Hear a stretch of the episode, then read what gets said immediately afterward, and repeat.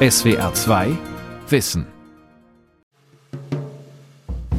Die Lage ist ernst und zwar sehr ernst. Es ist der 16. April 2021. Die dritte Welle der Pandemie hat unser Land fest im Griff.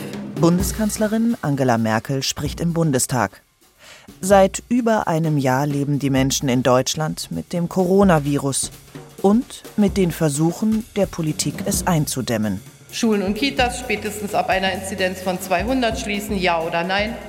Homeoffice noch stärker durchsetzen, ja oder nein? Verpflichtendes Testangebot von Arbeitgebern, ja oder nein?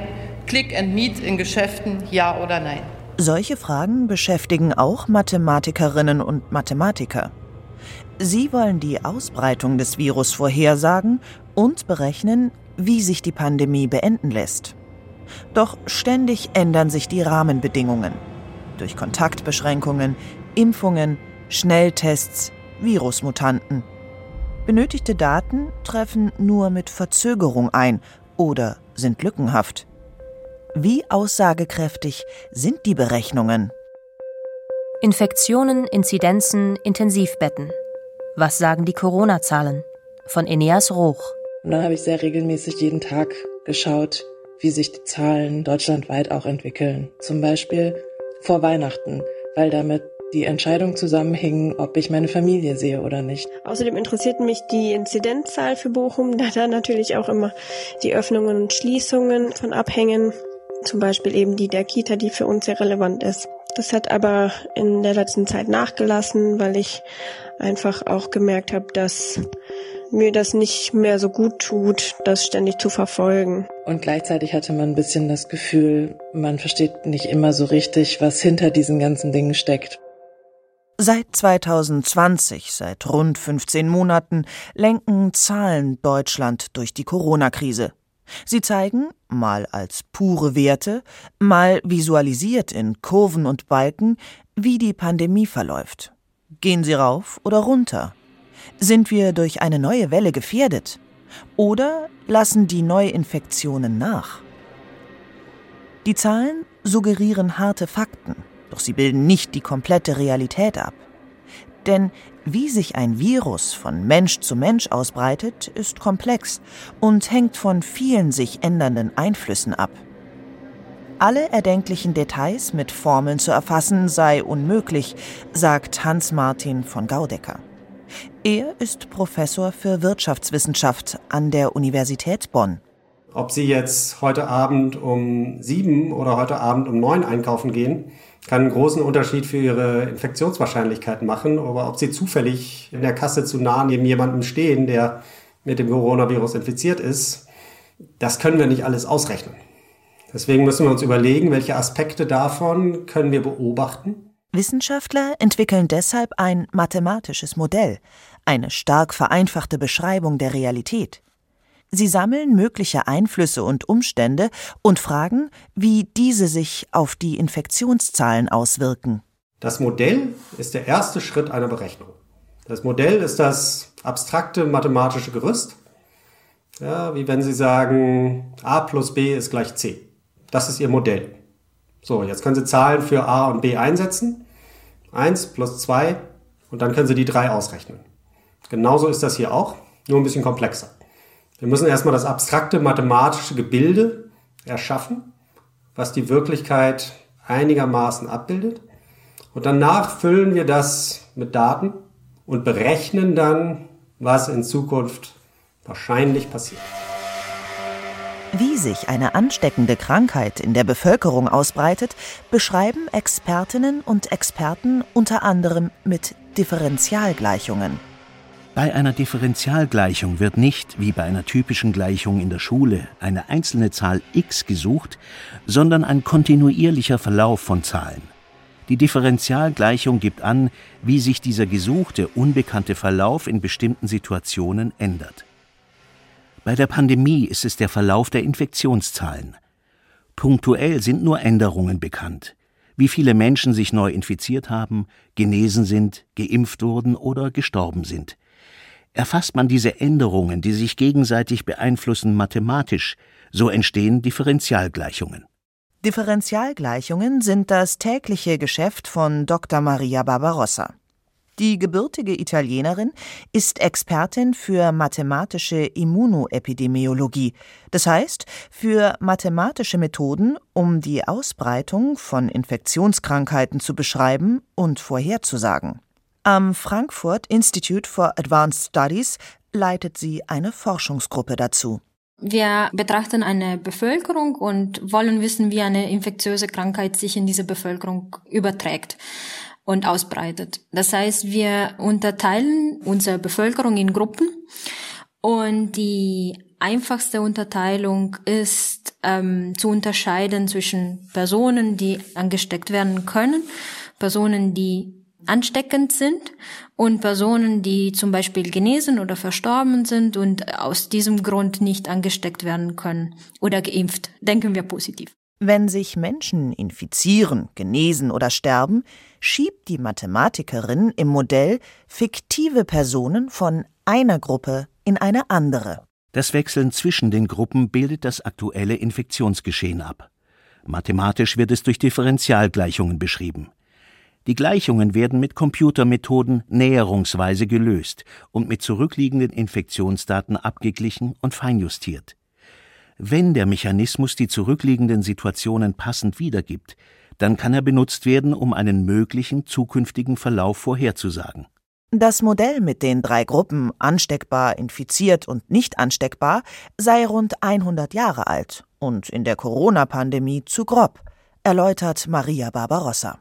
Das ist die einfachste Einteilung, die wir uns vorstellen können. Aber wir könnten unter Umständen mehr wissen möchten. Beispiel, wir möchten Informationen darüber haben, wie viele Personen sind im Krankenhaus oder wie viele Personen sind auf Intensivstation. Und dafür brauchen wir zusätzliche Unterteilungen eben der Bevölkerung, also zusätzliche Gruppen oder zusätzliche Boxen, in denen wir halt die Bevölkerung unterteilen. Für jede neue Gruppe, die sie ihrem Modell hinzufügt, braucht sie außerdem Daten, wie oft Menschen zwischen dieser Gruppe und anderen wechseln. Wenn es keine ausreichenden Daten darüber gibt, muss die Expertin mit ihrer Forschungsgruppe Schätzungen erstellen oder Annahmen treffen. Zahlen dazu stammen zum Beispiel aus den regionalen Gesundheitsämtern der 16 deutschen Bundesländer. Sie werden zentral vom Robert Koch Institut in Berlin erfasst. Diese Erfassung läuft nicht immer schnell und verlässlich.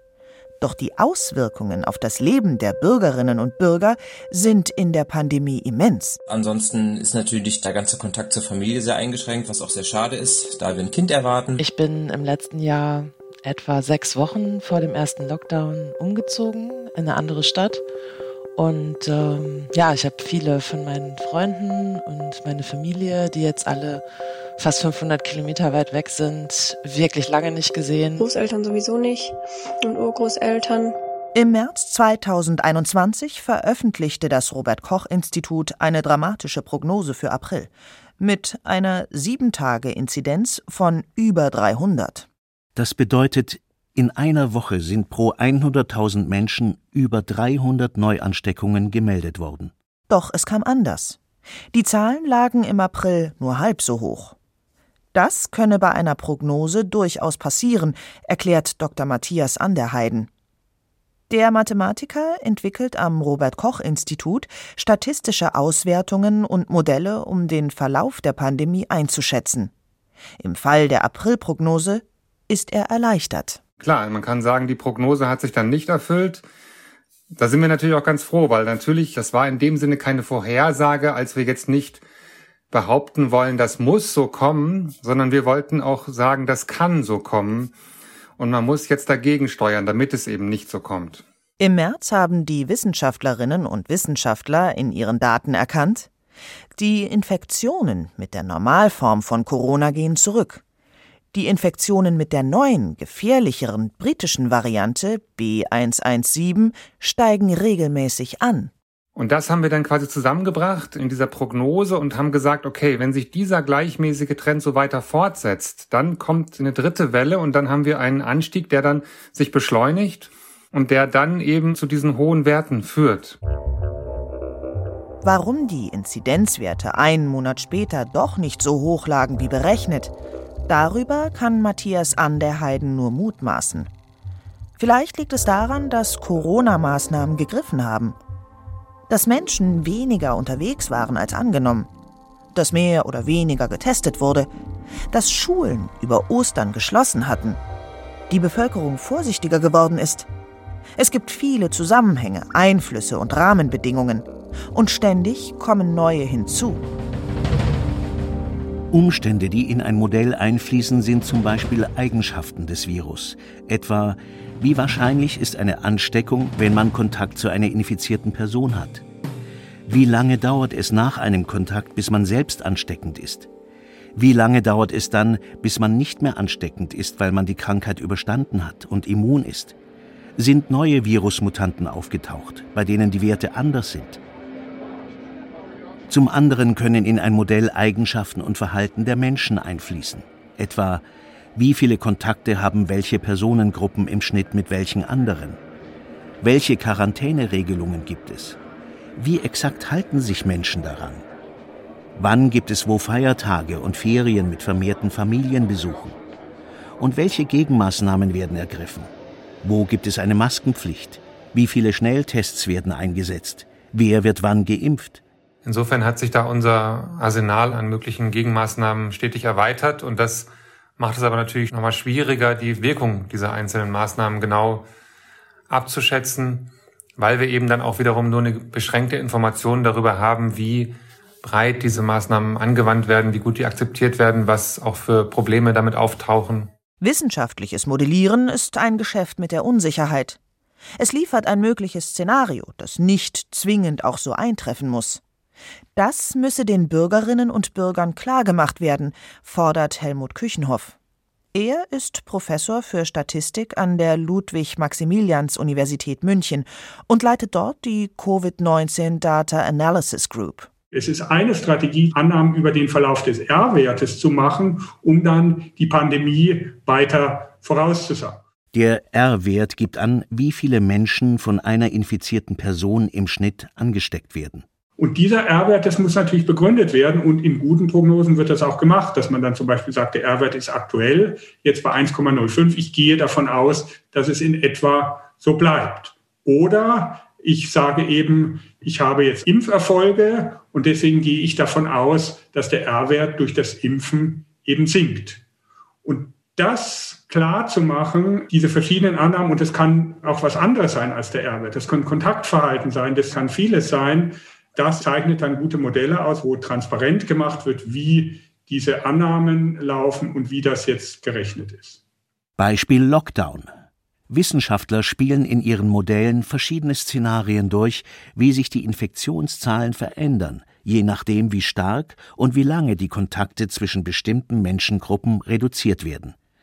Sie beziehen auch Aspekte mit ein, wie die abnehmende Bereitschaft in der Bevölkerung, sich an die Maßnahmen zu halten. Nach über einem Jahr Corona-Krise wünschen sich viele endlich wieder normale zwischenmenschliche Kontakte. Gerade in traurigen und schwierigen Zeiten fehlen da einfach Umarmungen, sodass man sich geborgen und aufgehoben fühlt. Das ist natürlich oft dann etwas einsam aktuell. Psychisch finde ich das auch alles ziemlich belastend, die ganze Situation. Und äh, könnte schon sagen, dass ich manchmal so ein bisschen leichte depressive Verstimmungen habe und mir einfach äh, wieder etwas mehr Normalität wünschen würde. Mathematische Methoden werden nicht nur für Vorhersagen benötigt, sondern auch um das aktuelle Infektionsgeschehen anzugeben. Zentral ist dabei die sogenannte Inzidenz.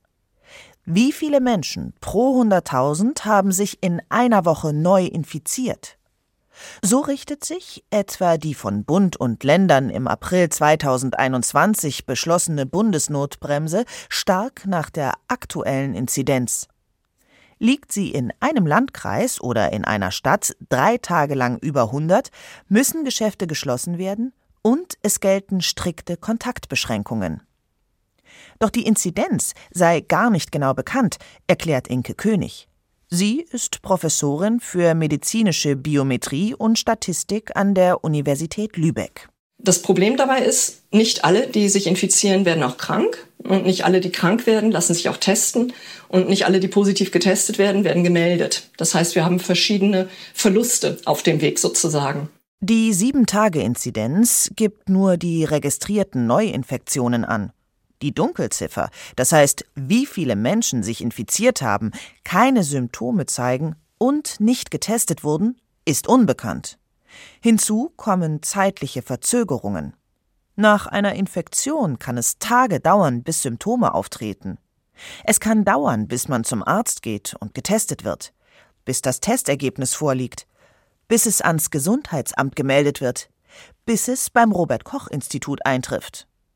Deshalb müssen Wissenschaftlerinnen und Wissenschaftler versuchen, die Daten, die noch fehlen, mit statistischen Methoden auszugleichen.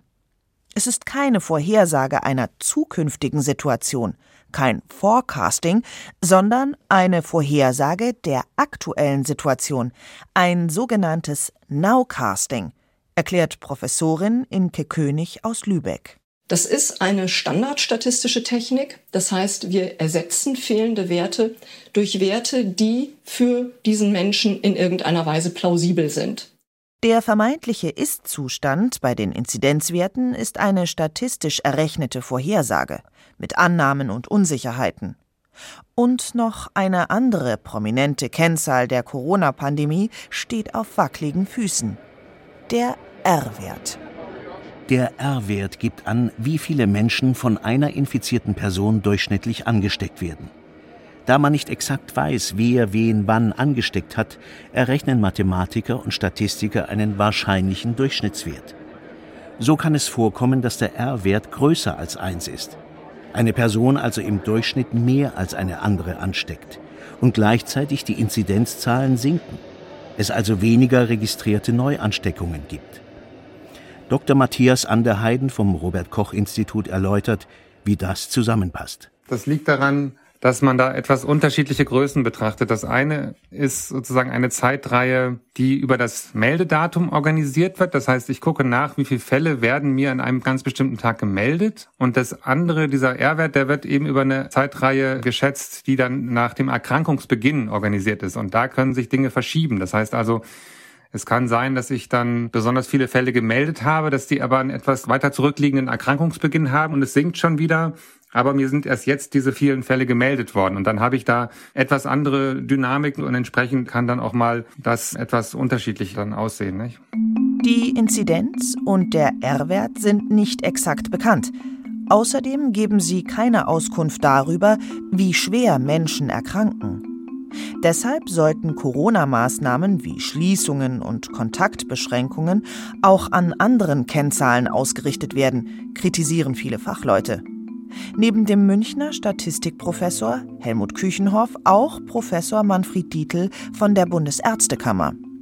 Sie fordern zu berücksichtigen, wie viele Menschen auf einer Intensivstation beatmet werden und wie viele Betten dort noch frei sind. Warum wir das vorschlagen, liegt darin, dass diese Zahlen zuverlässig verfügbar sind. Da ist keine Dunkelziffer, da weiß man genau, wie sich das Krankheitsgeschehen entwickelt. Die Dunkelziffer bei den Infektionen ließe sich erhellen, sagt Helmut Küchenhoff aus München. Was fehlt, ist aus meiner Sicht eine repräsentative Erhebung, wie sie zum Beispiel in England gemacht wird. Also, dass man auslost, Leute zu testen und daraus kann man dann genaueres auch zum Beispiel über die Dunkelziffer sagen. Wobei es auf die Details ankommt. Ansteckungen können zum Beispiel regional unterschiedlich ablaufen etwa in der Stadt anders als in ländlichen Gebieten oder an Ländergrenzen. Außerdem ist das Ergebnis der Erhebung möglicherweise immer noch nicht allgemeingültig, weil nur Menschen mitmachen, die es freiwillig wollen. Auch hier lauern also viele statistische Stolpersteine. Ja, mein Leben ist seit der Pandemie doch sehr eintönig geworden. Freunde und Familie kommen viel zu kurz. Seit der Corona-Pandemie arbeite ich halt nur noch im Homeoffice oder habe auch hm, die Uni nur noch per Video. Die Kolleginnen und Kollegen habe ich jetzt alle seit über einem Jahr nicht mehr treffen können. Also wir sehen uns nur noch online. Eine zentrale Maßnahme zur Bekämpfung der Pandemie ist es, Kontakte zwischen den Menschen einzuschränken. Viele Deutsche leiden darunter. Einsamkeit und psychische Erkrankungen haben in den vergangenen 15 Monaten zugenommen. Umso wichtiger ist es, wissenschaftlich zu untersuchen, was Kontaktverbote für den Pandemieverlauf bringen. Der Wirtschaftswissenschaftler Professor Hans-Martin von Gaudecker hat an der Universität Bonn dazu eine Simulation gemacht. Er hat eine sogenannte agentenbasierte Modellierung vorgenommen.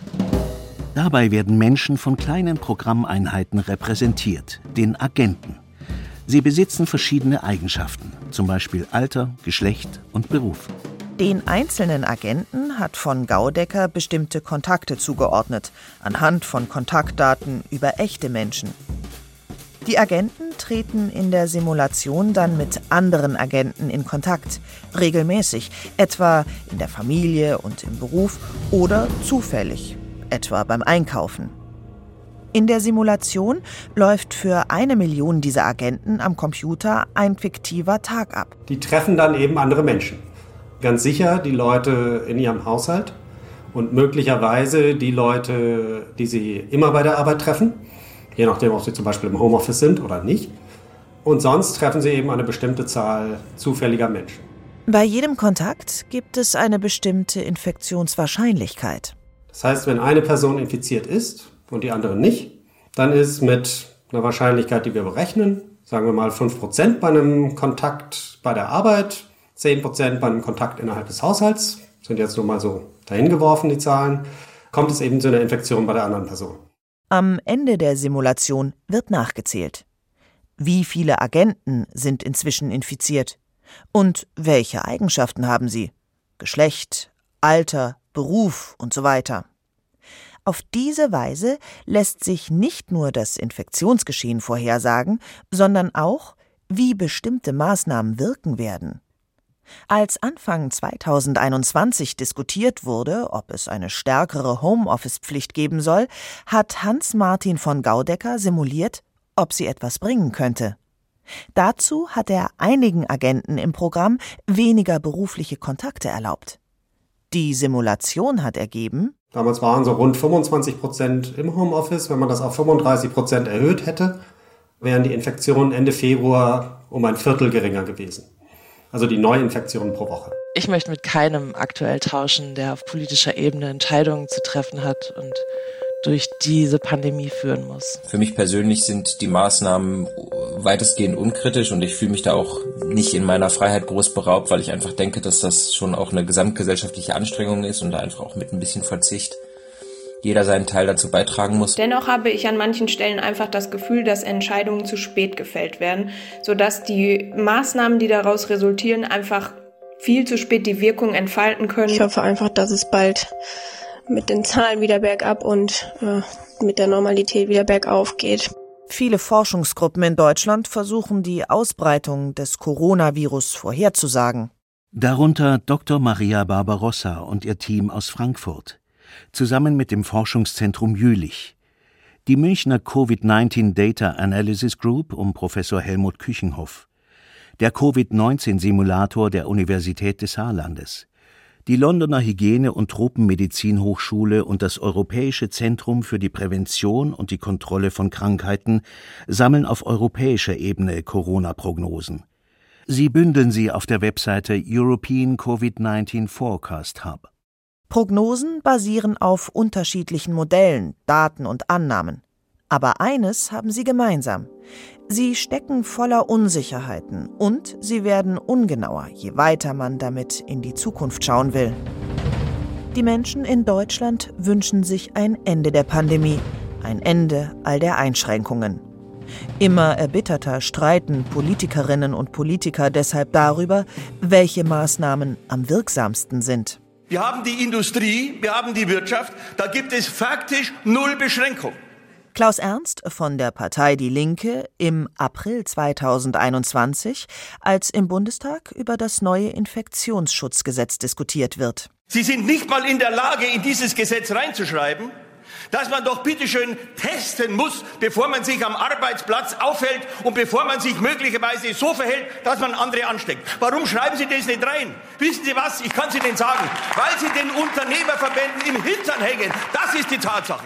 Welche Maßnahmen helfen können, die Pandemie einzudämmen, die Wissenschaft zeigt mit ihren Modellen und Simulationen Möglichkeiten, sagt Dr. Maria Barbarossa aus Frankfurt. Das Impfen ist sicherlich einen Weg aus der Pandemie heraus, geht nicht von heute auf morgen. Das heißt, es muss begleitet werden durch weitere Kontaktreduktionen, durch weitere Maßnahmen zur Vermeidung der Ausbreitung. Professor Hans-Martin von Gaudecker aus Bonn nennt Beispiele. Im Prinzip ein kurzer, harter Lockdown, der eben auch das Wirtschaftsleben sehr viel stärker mit einbezieht, als das bisher der Fall ist. Eben eine wirkliche Homeoffice-Pflicht, eine Testpflicht, die ihren Namen verdient. Doch es komme auf die Details an, mahnt Dr. Matthias Anderheiden aus Berlin. Ist immer die Frage, was das genau heißt. Also kurz, was heißt jetzt kurz? Ist das eine Woche, zwei Wochen, ein Monat, zwei Monate? Wie lange ist kurz genau und woran messe ich dann den Erfolg, wann ich wieder aufhören kann? Hart, was ist hart genau? Muss ich alles dicht machen? Dürfen noch bestimmte Aktivitäten weiterlaufen? All das ist ja keine wohl definierte Sache, sondern da geht es ja auch um schwierige Entscheidungen. Ein Vorschlag für eine Ausstiegsstrategie kommt von einer Expertengruppe um den Chef des IFO-Instituts für Wirtschaftsforschung. Sie schlägt eine Staffelung vor. Öffnungen soll es zuerst dort geben, wo strenge Hygienestandards wie in Krankenhäusern eingehalten werden und wo es niedrige Infektionsraten und freie Krankenhausbetten gibt. Ebenso beim verarbeitenden Gewerbe, da hier bei einem Stillstand hohe wirtschaftliche Schäden drohen. Es müssten in Deutschland außerdem Produktionskapazitäten für Schutzkleidung und Impfstoffe gesteigert und gesichert werden. Vorgeschlagen werden auch Hilfen für Menschen mit psychischen und sozialen Folgeschäden aus der Pandemie. Auch die Wissenschaftsakademie Leopoldina hat Empfehlungen veröffentlicht. Schulen schrittweise zu öffnen. Grundschulen und Unterstufe hätten dabei die höchste Priorität. Im Alltag müssten Menschen aber weiter die bekannten Hygieneregeln einhalten und in der Öffentlichkeit Mund-Nasenschutzmasken tragen. Außerdem sollten Antikörpertests verbessert und breit eingesetzt werden. Andauernd gibt es neue Regeln, es wird immer wieder spontan entschieden, vor allem wenn ich an die Schule denke. Ich bin überrascht, wie stark die Politik von den Empfehlungen von Wissenschaftlern abweicht. Halb Lockdown da, dann plötzlich ganzer Lockdown hier, dann wieder äh, lockern und dann wieder anziehen und man muss sich jeden Tag erkundigen, was eigentlich neu ist. Und insofern ähm, würde ich nicht tauschen wollen mit den Leuten, die diese Entscheidung treffen wollen und gleichzeitig Sie haben sich das ja auch irgendwie ausgesucht, dass Sie das machen wollen und dann müssen Sie natürlich auch die Verantwortung dafür tragen, dass Sie eben diese Entscheidung treffen. Wie sich ein Virus ausbreitet und wie sich Menschen verhalten, ist komplex. Mit Mathematik versucht die Wissenschaft, Unwägbarkeiten einzuschätzen und mögliche Szenarien durchzuspielen. Entscheiden aber muss die Politik. SWR 2 Wissen. Manuskripte und weiterführende Informationen zu unserem Podcast und den einzelnen Folgen gibt es unter swr2wissen.de.